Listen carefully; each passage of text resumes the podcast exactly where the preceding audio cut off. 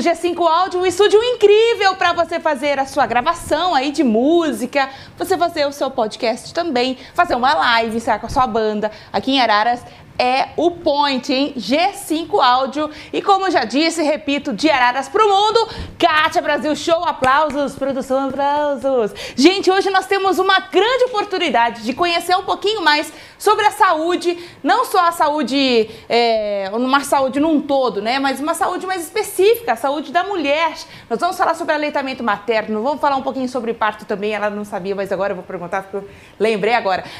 E vamos falar sobre câncer de mama. Vamos falar aqui com a Lilian Peripato, que veio falar com a gente. Vamos lá cantar nossa música? Visitante, seja bem-vindo. Sua presença. Seja bem-vinda, Lili, tudo bem? Tudo bem, muito obrigada pelo convite. Um prazer enorme estar aqui com vocês essa noite. A gente está muito feliz. Muito... Muito feliz mesmo, porque eu acho que as mulheres são uma das que mais sofrem, eu acho que hoje em dia, né? Não tanto por tanto uh, por falta de informação. Eu acho que a gente tá tão na correria e não percebe os sinais do nosso corpo e vai passando assim tudo, vai vendo alguma coisa no, na, no Google e, e taca para frente. E tem coisas que a gente consegue cuidar com com atenções pequenas que a gente dá para o nosso corpo e hoje a gente está muito feliz de ter você aqui para falar com isso, você que cuida da gente é, tão bem, né? Já desde os primeiros momentinhos de vida do bebê. É, como que começou essa empresa? Ah, essa empresa é, Mama de Mãe para Mãe. Como é que começou isso aí? O espaço mãe de mama para de mãe para mãe começou com a minha maternidade, né? Uhum. Eu quando me vi mãe do Guto, morando em Araras, sem rede de apoio, né? Não, não tenho, nós não temos família aqui em Araras eu percebi a necessidade de ter um lugar onde a mulher tivesse esse apoio, tivesse informação de qualidade, né? Principalmente em relação ao parto, à amamentação, que a gente sabe que ainda né, estamos engatinhando nesse sentido, né? Não só aqui em Araras, mas na região, né? Nas, nas cidades da região também. Então eu vi essa necessidade, eu já era enfermeira, né? Mas eu trabalhava com. Eu sou enfermeira dermatológica, a minha primeira formação. Então, sempre trabalhei com feridas, com curativos, sou laser terapeuta já há mais de 10 anos. E aí eu resolvi começar a estudar. Então, inicialmente comecei fazendo os cursos de aleitamento materno para conseguir amamentar meu filho, né? Que não foi fácil. E, e aí as pessoas acabavam sabendo, ah, ela né, teve tanta dificuldade, amamentou um prematuro e conseguiu, né? Então, você não ajudou minha amiga, você não ajudou minha prima. E aí eu comecei quando eu estudar e quando eu vi, já estava fazendo as consultorias de amamentação. Aí, não contente, querendo ajudar mais, fui fazer o curso de doula e comecei a atender como doula, né? Então, auxiliava ali as mulheres no processo do trabalho de parto. E aí eu pensava, putz, mas eu consigo fazer um pouquinho mais, né? Então, fui fazer a pós-graduação em saúde da mulher obstetrícia. E, e, aí, então, agora nós temos também a equipe de parto domiciliar aqui em Araras, né? Atendemos a região também para os partos domiciliares, além de todo o suporte com a consultoria de amamentação, assessoria de sling, que também, né, faço esse trabalho. E assim surgiu com a minha maternidade. Gente, que incrível! Você vê, é uma coisa que a turma fala assim: ah, é, é automático, é instinto de mãe, é uma coisa que está na mulher. E encontra, assim, muita dificuldade, né, Lília? Sim, com certeza. Eu achava que era que nem nos filmes e nas novelas que a gente vê, né? O bebê nasce, coloca no peito e mama lindamente, né? A mulher linda, plena, né? Só que não, né? E aí a gente fala, uau, e agora, né? E eu, enfermeira, o Antônio, meu marido, enfermeiro, e nós com um bebê prematuro, recém-nascido, a gente não sabia o que fazer, o bebê não mamava, o bebê chorava, meu e aí veio todo aquele desespero, né? E é normalmente isso que acontece mesmo, né? Depois com a Ana Luísa, eu, eu amamentei o Guto três anos, e, até três anos e quatro meses, e aí já trabalhava com as consultorias de amamentação, e aí eu me vi grávida da Ana Luísa, falei, bom, agora vai ser topíssimo, né? Ela vai nascer e vai mamar lindamente. Só que não de novo, né? Socorro Porque o que, que adianta a mãe não ser de primeira viagem, sendo que o bebê é de primeira viagem, né? O bebê tava lá na barriga, quentinho, escurinho, não tinha que fazer força para se alimentar e de repente ele tem que mamar. Então, assim, é uma novidade para ele e, e diante de, de todas as, as, questões, né, de estar aqui fora, de respirar sozinho, enfim, a questão de mamar. Então, não é conectou, mamou, né? E existe, tem que ter técnica, tem que ter informação, muita informação de qualidade para a gente não desistir, né? Porque a gente acaba caindo no conto da fórmula, no conto da mamadeira, no conto do leite fraco e todas as outras questões, né?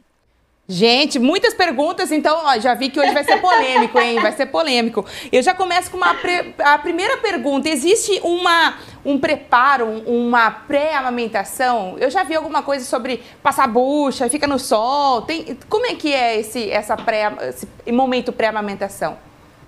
Tudo isso que a gente escuta, né, de passar bucha, é fazer massagem no mamilo, tudo isso é mito, né? Amamentar só dói e machuca se a pega está incorreta. Então, o que, que a gente precisa? O que, que de preparo a gente pode fazer para a amamentação? Informação de qualidade.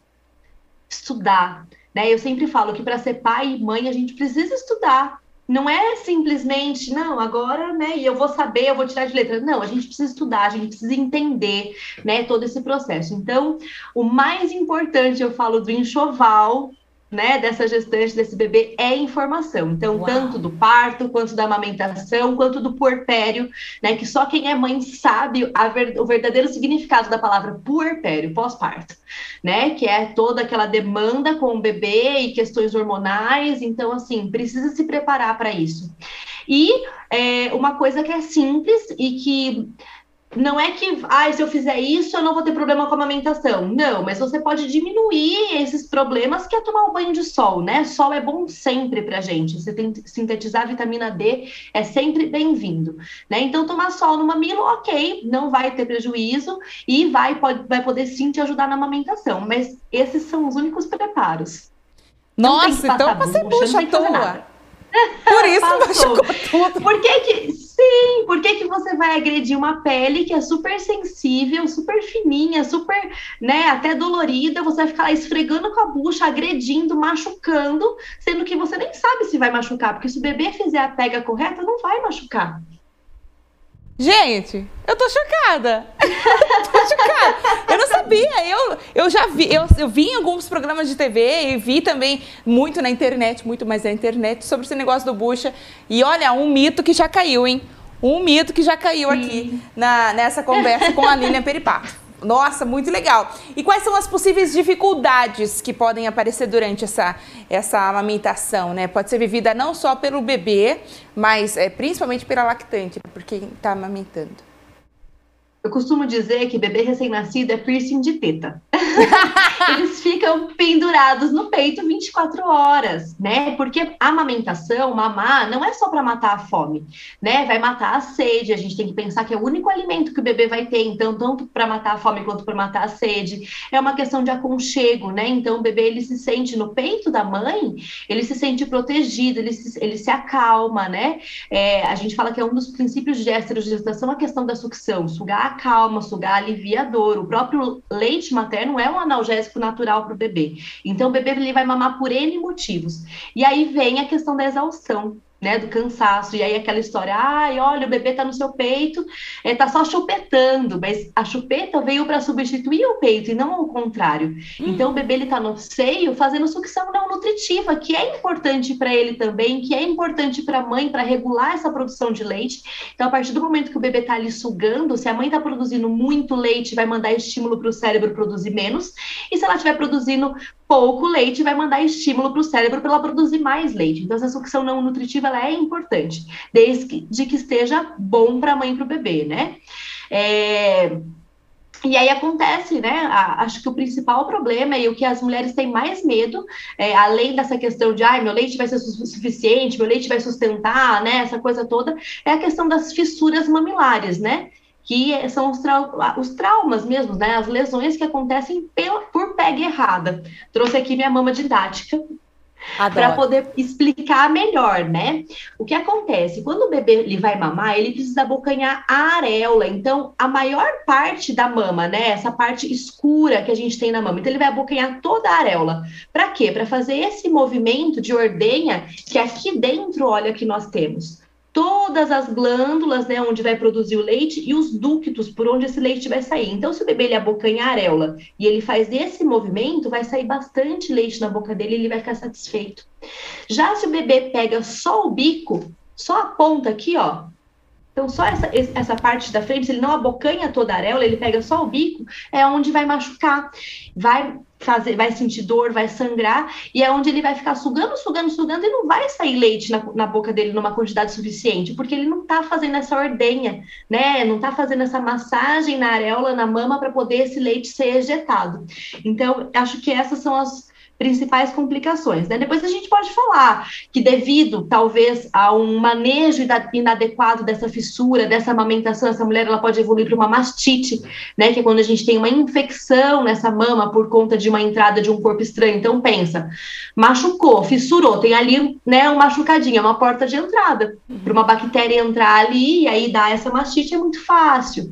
Né? O engurgitamento mamário, que é quando o leite desce, né? a gente fala da apojadura, então, esse leite ele pode demorar para descer entre até 10 dias no pós-parto. Né? Então, inicialmente, o que vem é o colostro, que ele é a primeira vacina para o bebê, ele é rico em anticorpos, em vitaminas, em sais minerais, e que é totalmente suficiente para o bebê. Né? Mas o bebê ele vai ter uma demanda maior de mamar, porque ele tem uma digestão mais rápida. Depois que o leite desce essa apojadura, então o bebê ele vai se sentir mais saciado.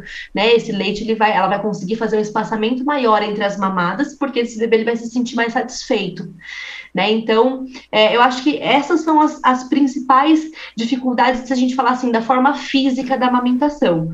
Mas aí a gente vê, né, a falta de rede de apoio, a falta de incentivo da amamentação, né, os palpites que são muitos, muitos. né? E muitas vezes a família é, fica desesperada e faz dá os palpites e tenta ajudar, tentando ajudar de verdade mas muitas vezes mais atrapalha do que ajuda, porque são informações que não são informações reais, que não são informações de qualidade, né? Uhum. São essas crenças, esses mitos, né, de que o leite é fraco, que não está sustentando, que o bebê está chupetando.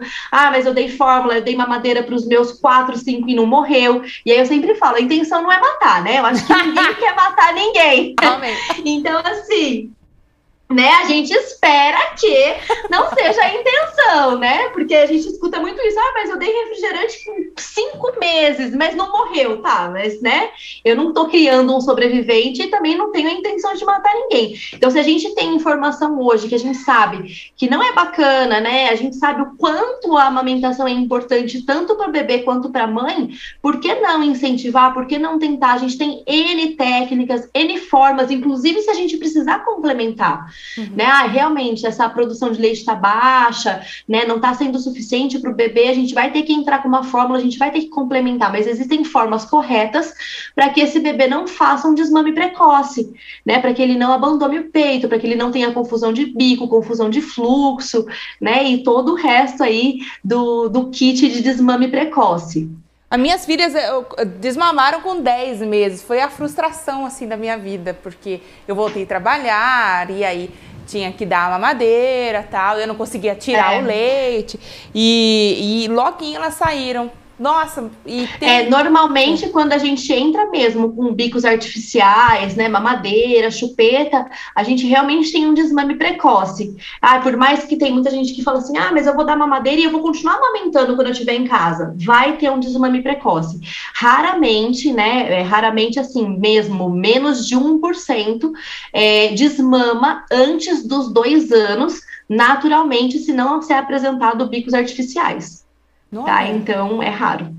Nossa! Se não se, se, não se apresenta bicos artificiais para o bebê, por isso que a gente fala, né? A Organização Mundial da Saúde, a Sociedade Brasileira de Pediatria recomenda o aleitamento materno exclusivo até os seis meses, então não precisa dar água, não precisa dar chá, é leite materno, né? Até porque dar água, dar chá para um bebê antes dos seis meses também traz um risco para ele de infecções, de viroses, né? É, esse organismo não está preparado para receber esses alimentos, ele está preparado para receber o leite materno ou a fórmula que seja, uhum. tá? É, e aí depois é, até dois anos ou mais de forma complementar. Mas, até um ano de idade, o principal alimento para o bebê é o leite, é o leite materno. Por mais que a gente vai fazer a introdução alimentar com seis meses, e por isso que chama introdução alimentar, porque você está introduzindo novos alimentos, mas se a gente for pensar na questão nutricional, né, energética, calórica, o que supre esse bebê é o leite materno mesmo que tenha introdução alimentar, até um ano.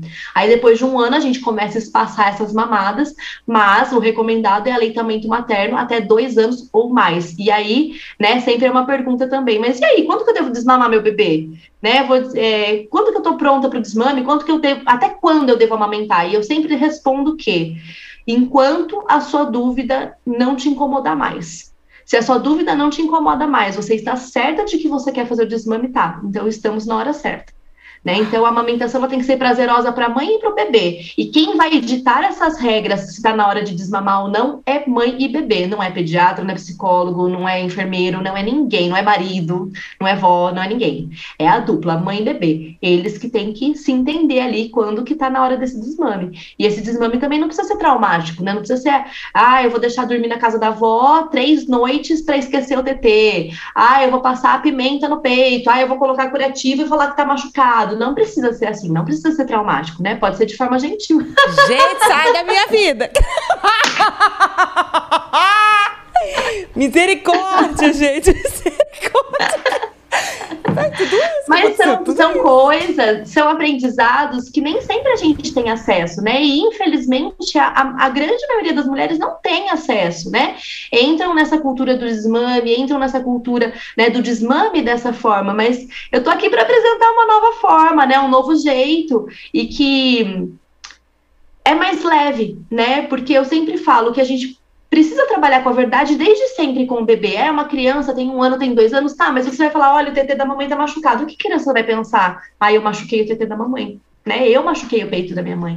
Para que a gente fazer essa culpa? Para que a gente fazer esse estresse? Ou então de, olha, você vai ficar três noites dormindo na casa da sua avó, vai chorar, vai esguelar e vai passar. Não, a gente pode fazer um desmame gentil, gradual, né? Assim como o processo da amamentação inicial é um processo, né? O bebê não vai pôr no peito e vai sair mamando, vai ter um aprendizado tanto para a mãe para o bebê.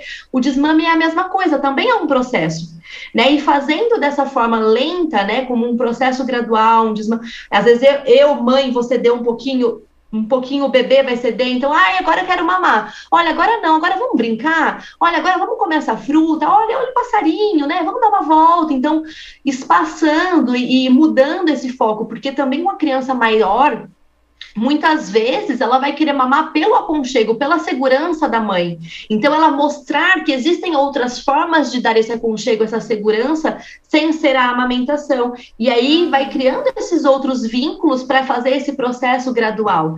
E isso é importante até pela regulação de leite da mãe né? Porque se ela também faz uma, uma, um desmame abrupto, né? Ai, hoje o bebê mama o dia inteiro, amanhã eu tô desmamando. O que, que ela vai acontecer? Esse, esse corpo vai entender que essa produção de leite precisa diminuir? Não, ela vai ter um engorgitamento, ela vai ter uma mastite, então ela vai ter um problema também para esse desmame. Diferente que se ela fizer gradual e esse corpo vai entendendo e vai já diminuindo gradativamente também essa produção de leite para chegar até o desmame sem nenhum problema. Gente, sensacional, sensacional. Eu fiz tudo errado na minha vida inteira. Meu Deus, desculpa minha filha, desculpa. E assim, Kátia, não existe certo ou errado, né? Naquele momento era o melhor para você e para suas filhas, e tudo bem tá? Hoje você talvez se tivesse né, a oportunidade faria de forma diferente, porque tem essas informações diferentes. Então assim, eu não gosto desse negócio de ah, eu fiz errado, ai não tá errado. Não, não existe certo ou errado. Existe o melhor para cada família, né? E, a, e, o meu papel como enfermeira, obstetra, como consultoria amamentação é poder ajudar a trilhar esse caminho, né? De falar, olha, você tem essa opção, você tem essa opção, o que, que é melhor para vocês? Como que a gente pode fazer, né? De que forma você se sente melhor, que é mais leve esse processo processo para vocês, né?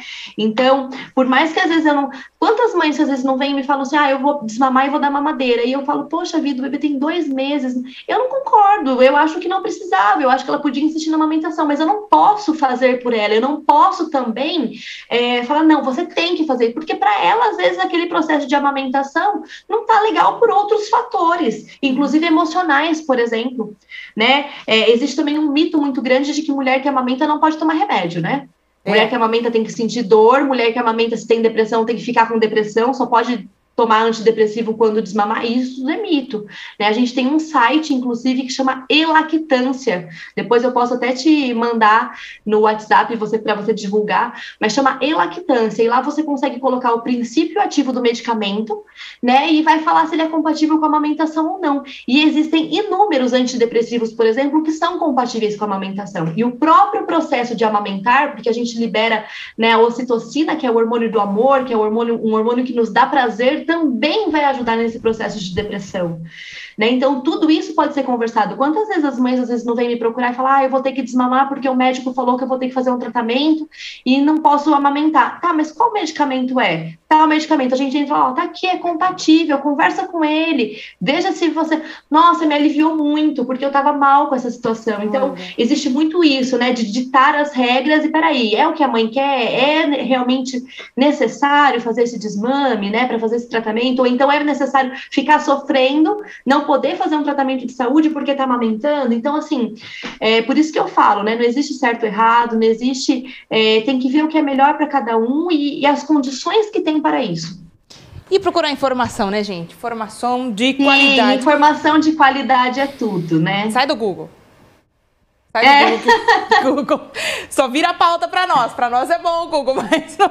Gente, e, e, nesse processo aí do, do desmame, né? O, ou natural, que você tem comentado com a gente, né? Nesse processo de desmame, é, como, como eu sei que meu leite, por exemplo, já, já diminuiu a produção que talvez saciaria meu bebê, né? A, a, produção já, o meu leite já começou a ficar mais fraco, então já posso aumentar um pouquinho a, a, a comida. Como tem algum sinal de que eu tô, tô fazendo certo?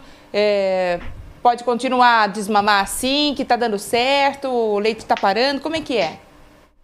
Vamos lá, então. Existem. É, são coisas diferentes. Por exemplo, é. ah, meu leite é fraco. Não existe leite, leite materno fraco tá? Ah, mas eu tô desnutrida, eu tô des... não. O que você tem de melhor de nutriente vai estar no seu leite. Então, até para uma mulher que tá lá, né, o leite materno é muito importante. Então, não existe leite fraco, leite que não sustente o bebê. O que pode acontecer realmente é uma baixa produção de leite. E a gente tem que entender o porquê que essa mulher tá tendo uma baixa produção de leite. Uhum. É por conta de confusão de bico, é por conta do manejo inadequado dessa amamentação, ou é por uma questão de estresse, né? A adrenalina, ela bloqueia a produção de prolactina e ocitocina, que são os hormônios responsáveis pela amamentação. Então, essa mulher está passando por um momento de estresse muito grande, o que a gente pode fazer para aliviar?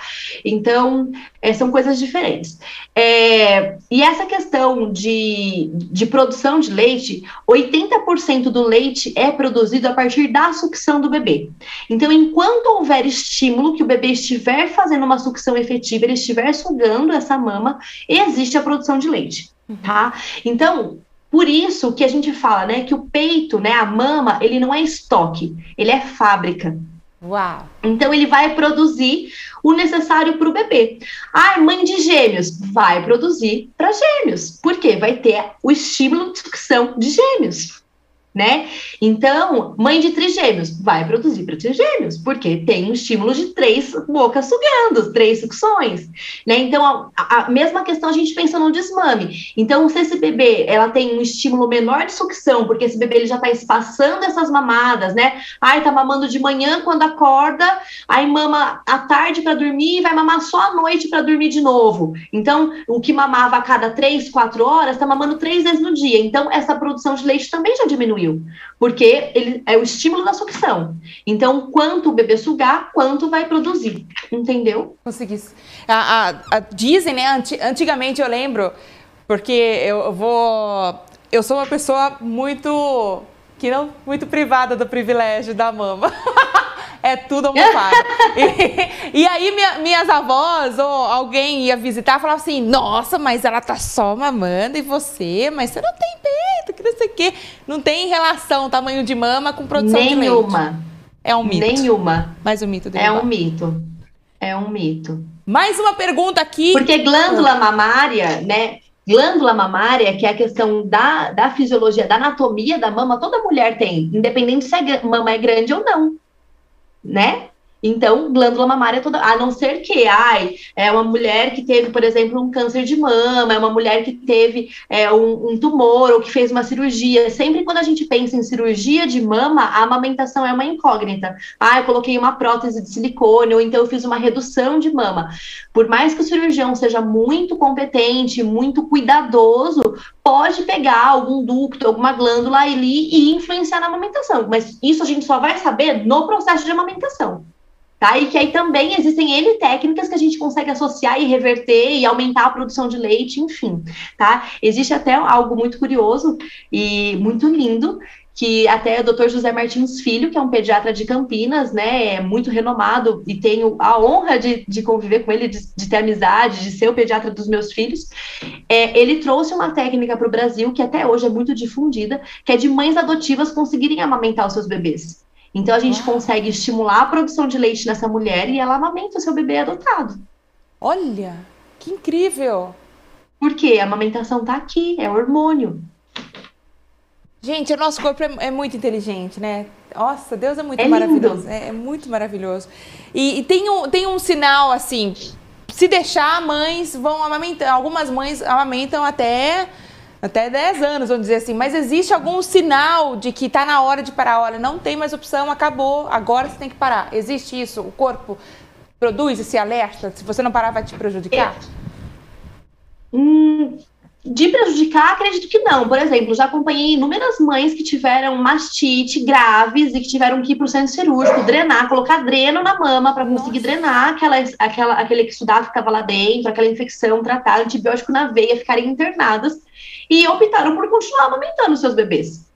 Tudo bem, mas tem mães também que eu já acompanhei que também passaram por esse processo de ter que colocar dreno, mastites recorrentes por um manejo que normalmente, infelizmente, esse manejo inadequado ele começa lá no hospital, lá na maternidade, vai virando uma bola de neve e muitas vezes quando ela chega até uma consultora, até né, uma ajuda né, realmente é, especializada, já é um pouco tarde. E aí ela também já está esgotada e cansada desse processo de ai, mastite, antibiótico, remédio, ela fala, não, eu não quero mais.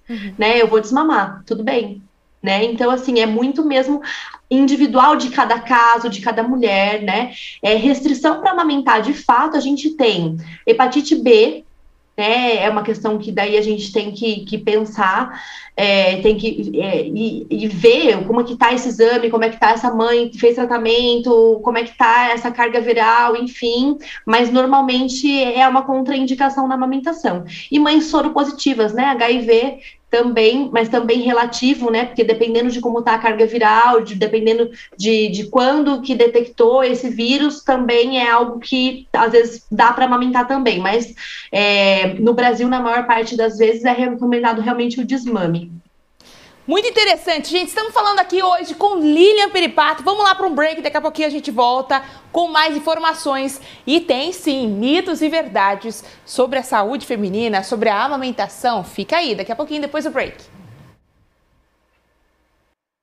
Vamos falar agora sobre cuidados com a saúde. Cuidar da saúde não tem espaço, não tem hora, não tem lugar. E seja em casa, academia ou box, a Gorilla Force é perfeita para você. Na Gorilla Force você encontra a linha completa de dumbbell, kettlebell, anilhas, barras, caixas pliométricas e tudo isso a pronta entrega e o melhor de tudo, gente, condições de pagamento e precinho de fabricante para você. Olha que demais! Não perca mais tempo. Corre agora mesmo para o site gorillaforce.com.br e as redes sociais, o arroba gorillaforce.store e tome as rédeas da sua saúde de volta. Vem pro nosso bando, vem pra Gorilla Force!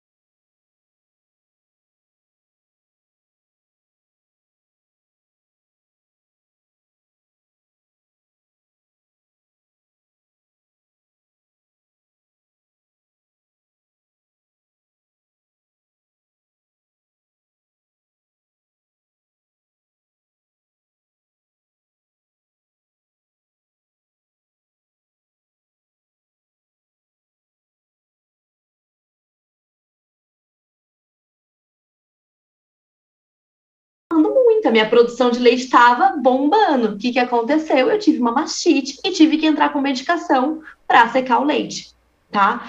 É, Talvez se tivesse sido um desmame gradual, isso não teria acontecido. Então, tudo vai variar mesmo de como que está essa produção de leite. Uhum. Né? Foi feito um desmame gradual, né? Então foi tirando aos poucos, e aí essa produção de leite já está bem mais baixa. Não, esse bebê estava mamando um monte, essa produção de leite estava bombando. Então, opa, vai ser mais difícil. A gente pode entrar com algumas técnicas também para reduzir essa produção de leite, né? Então é, é, é muito individual de cada mulher. Sobre esses medicamentos aí para secar leite que você falou falou, né? Não adianta nada eu tomar se eu ainda tô amamentando. Isso não vai resolver muita coisa. Sim, não, não. E aí tem aquele mito também, né? Que algumas mulheres me procuram desesperadas. Ah, eu quis fazer o desmame, deixei dormir na casa da avó dois dias, mas não tô aguentando porque meu peito tá explodindo, tá cheio de leite, o bebê tá chorando, pedindo peito. Posso dar o peito sendo que mamou dois dias? É, porque falaram que o leite fica parado, estraga, azeda, água é. e vai fazer mal pro bebê, né? E não, gente, isso é mito. Se o bebê quer mamar, você quer amamentar, tudo bem, pode voltar, né? Não tem problema. É a mesma coisa como qualquer outro processo da criança, por exemplo, um desfraude.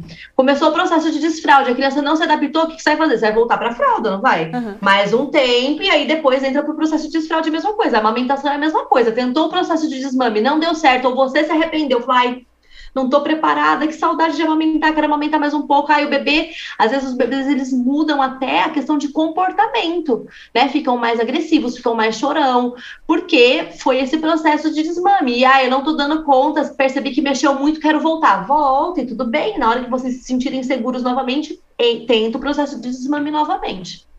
Sensacional, gente! Informações para você aqui sobre amamentação, sobre cuidados aí é, entre você, né? Cuidar de você mesmo é importante. E aí, é, um complemento da pergunta anterior sobre quanto tempo ainda produz leite, né? Porque algo, eu não sei se é verdade isso também, é, talvez, por favor, me corrija, é, sobre um dos sinais, uma das, um dos alertas para o câncer de mama seria uma secreção. É, quando que isso. É por isso que eu perguntei se por quanto tempo ainda continua a produção. Porque no caso, por exemplo, da, da do que aconteceu na minha família, né?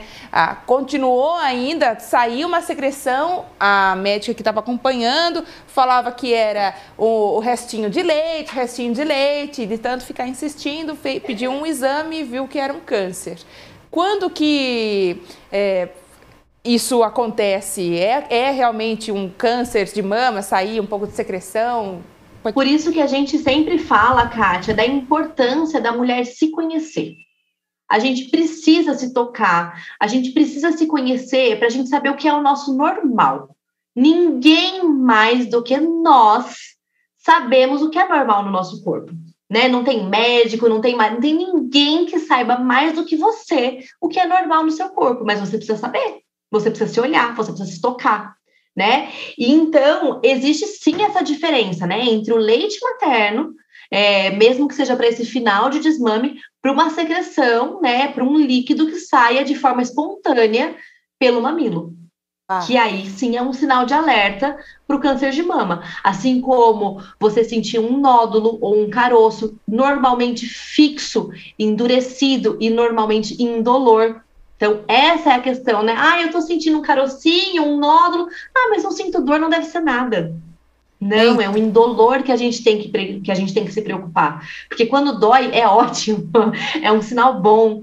Agora, você está sentindo um carocinho, um nódulo fixo, endurecido, indolor, sinal de alerta tá?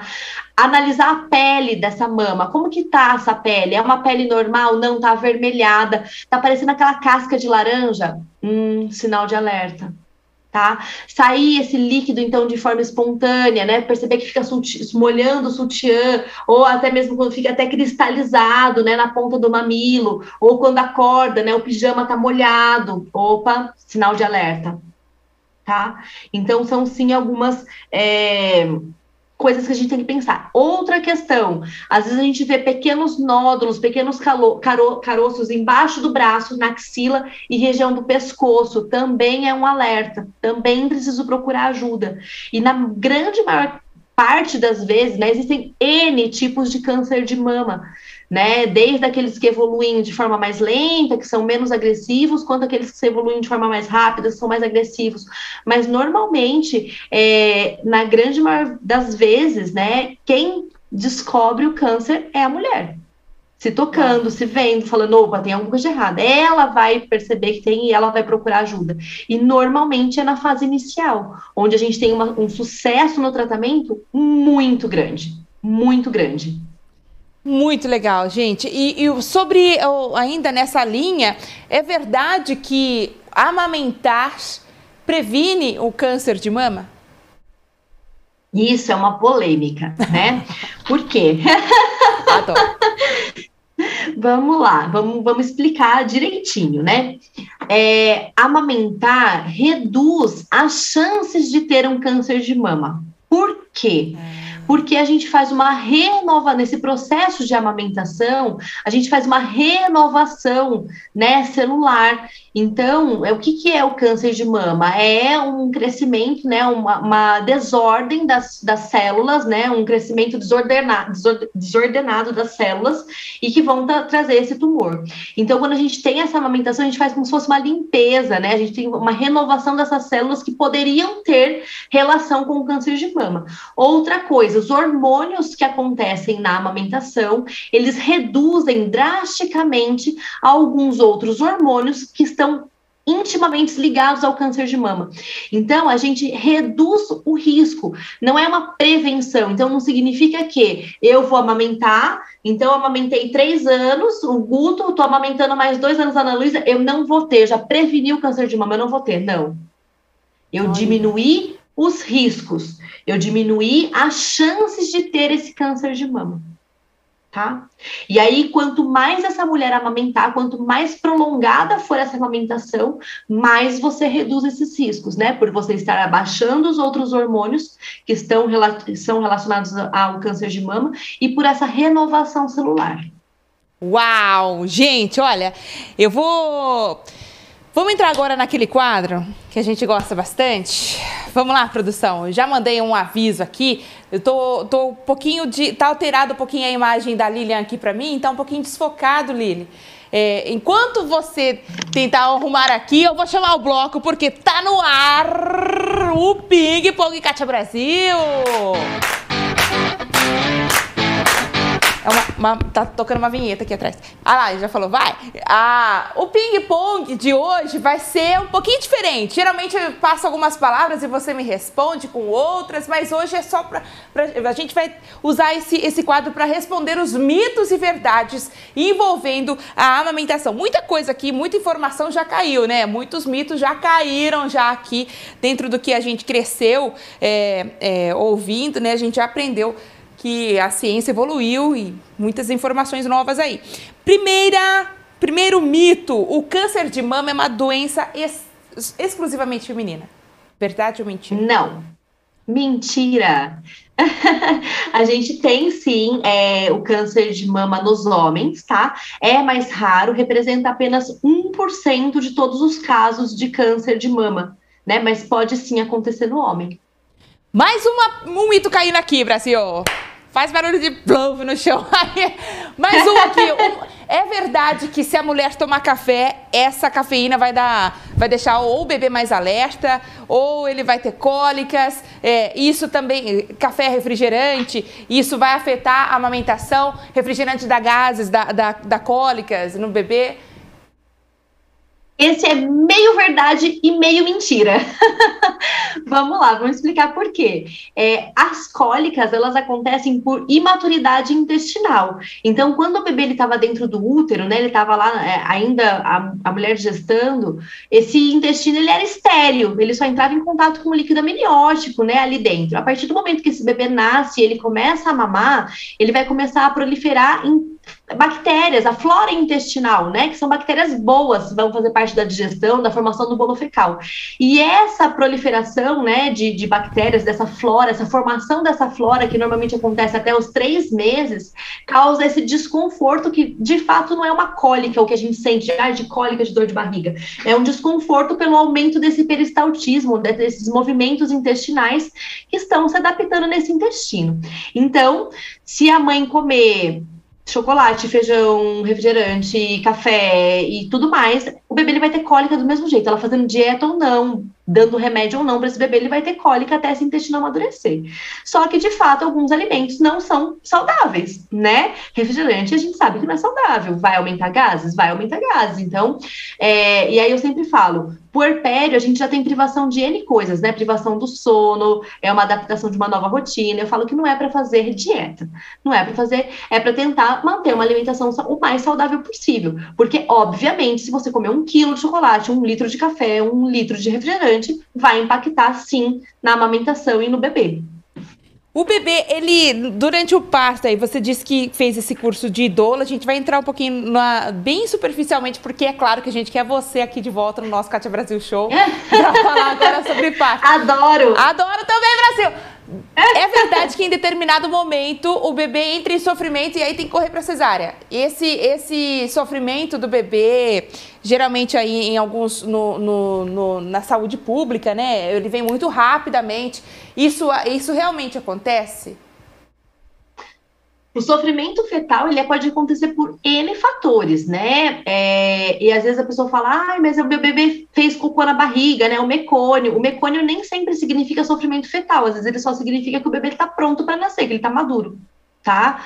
É, e aí a gente tem que a, a, gente tem que avaliar cada caso individualmente, né? Como que tá esse mecônio? Tá espesso, tá fluido? Essa mulher tá em que fase do trabalho de parto? É, esse sofrimento fetal é porque às vezes a gente mudar é, quando o bebê ele tá nascendo, eu tô sem o meu manequim aqui, mas a gente tem o, a, a, a, placenta, né? A gente tem o cordão umbilical e às vezes esse bebê na a própria cabecinha, o posicionamento que ele tá, ele comprime esse cordão umbilical. Então às vezes a gente mudar essa mulher de posição, né? Colocar ela numa posição mais favorável, é, a gente vai descomprimir esse cordão e esse bebê ele vai ter uns batimentos cardíacos mais tranquilizadores. Então, sofrimento fetal ele pode existir sim, nem sempre é um indicativo de um parto, de uma cesárea, nem sempre é, é, é algo é, que tem que ser resolvido de, de, cesárea. A gente depende de cada fase, né? Se a mulher ela está num, expulsivo, por exemplo, o bebê já está praticamente nascendo, vamos ajudar esse bebê a nascer um pouco mais rápido, né? É, então a gente tem que avaliar cada caso individualmente. Canjica, alface e outras coisas verdes auxiliam na produção de leite. Estou me sentindo uma vaca. é mito, né? Água inglesa, é beer, né? Cerveja preta. é, da cerveja preta, o que acontece, né? A cerveja tem, a cerveja preta ela tem das bebidas alcoólicas é uma que tem as, as, menores quantidades de álcool, né? E, mas tem álcool. E aí, o que, que o álcool faz? Ele vai relaxar a mulher e aí ela vai tirar a adrenalina e vai ter mais produção de ocitocina e prolactina. Por isso que vai aumentar a produção de leite. Então, se ela sente, né? E aí não é aconselhável porque tem álcool. E o álcool vai né, passar para o bebê. Então, melhor não. É melhor encontrar uma outra forma de prazer, né? Um banho relaxante numa banheira, comer um chocolate, dormir algumas horinhas, que alguém fique com esse bebê para que ela consiga dormir algumas horinhas e relaxar e essa ocitocina poder acontecer. E da canjica e, e tudo mais é água, gente. Mulher que amamenta tem que tomar água para poder ter produção de leite. É, então, é tudo mito.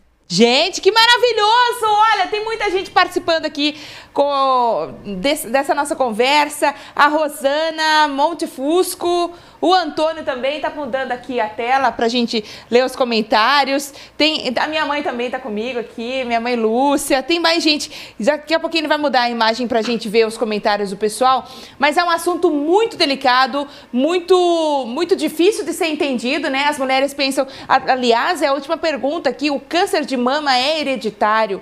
Porque, eh, ou, ou assim, é, é uma, uma roleta russa?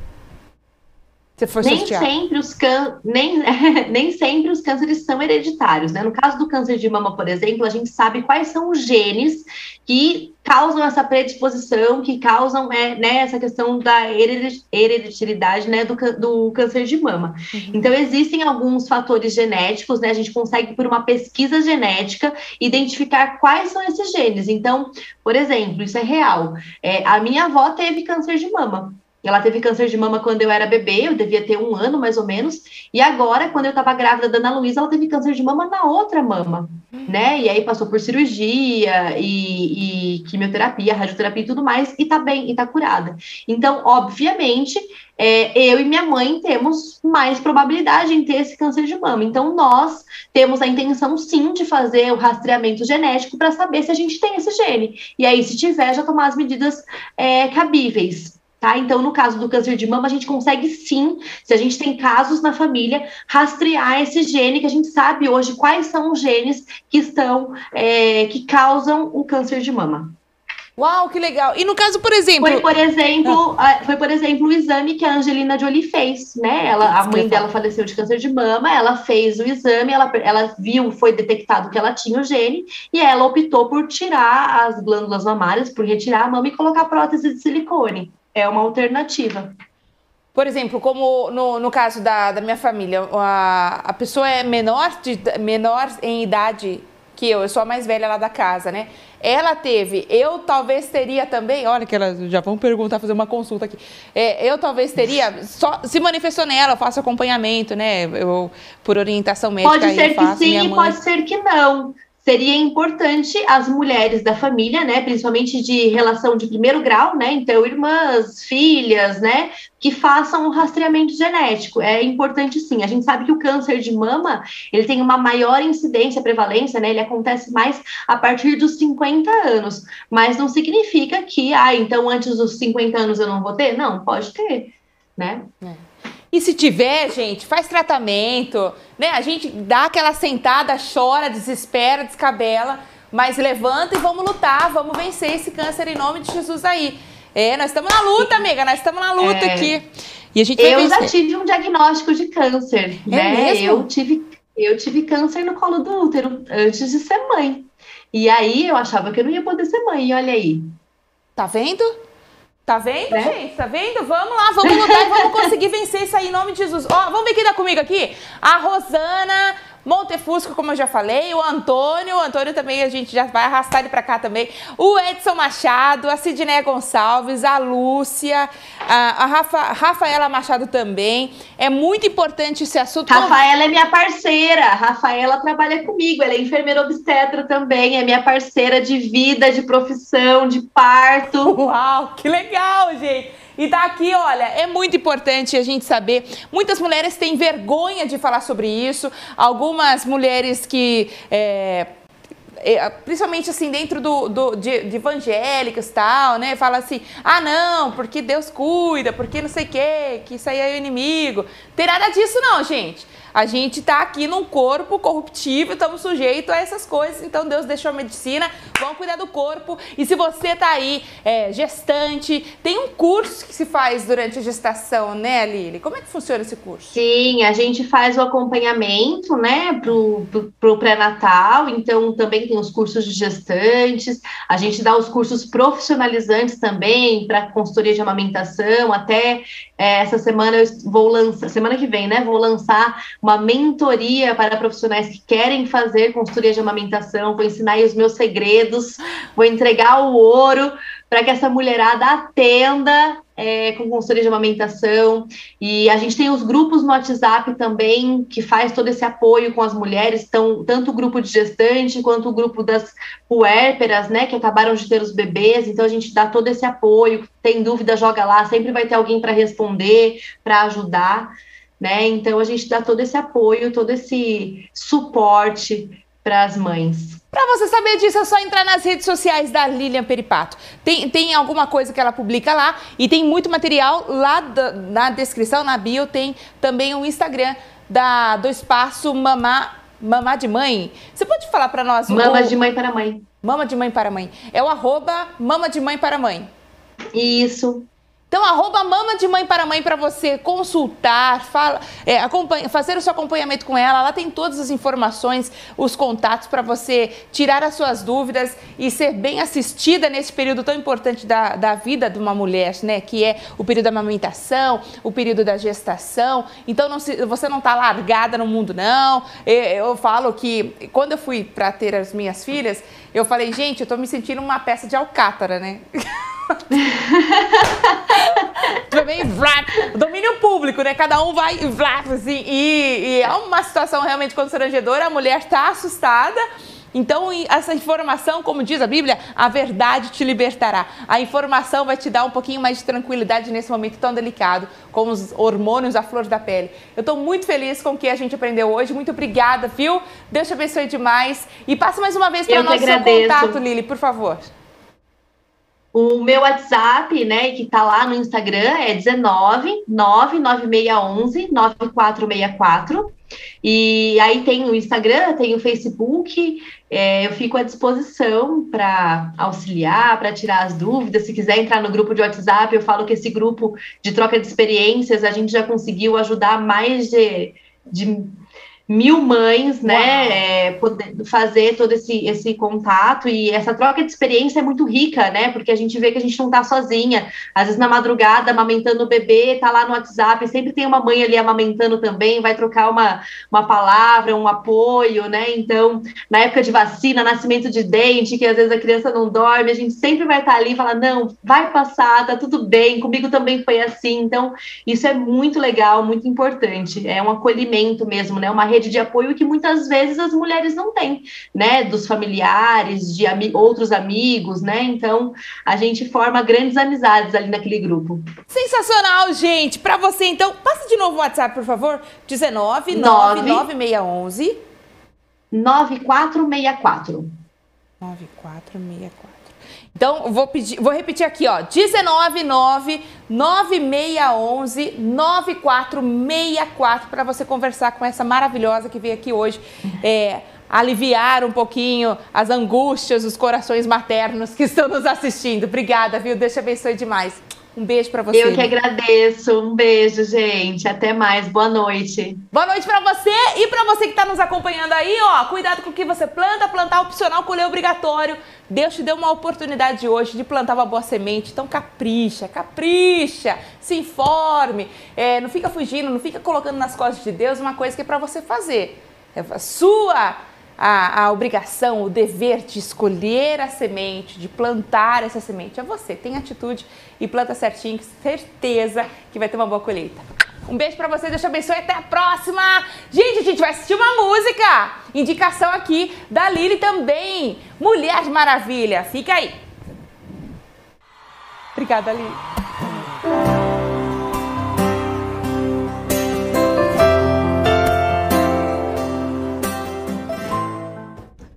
Meu abraço digital aqui, ó. Ah, lindona. Estou muito feliz de verdade. Um beijo. Agora sim. Eu também.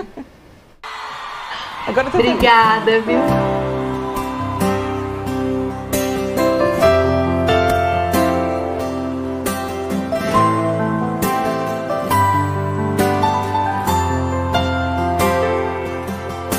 Brinquedo espalhado pela casa toda E as paredes rabiscadas com giz de cera Mudou de tal maneira. Nossa vida já não é a mesma.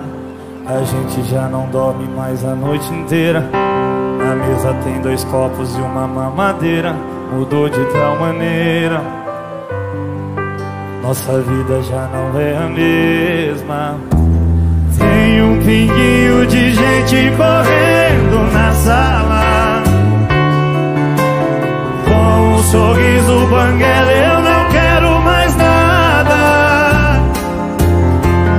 Sabe aquele amor que se multiplica? Quem nunca sonhou ter isso na vida? Ser herói de alguém e melhor ainda Ter do lado a Mulher Maravilha. Sabe aquele amor que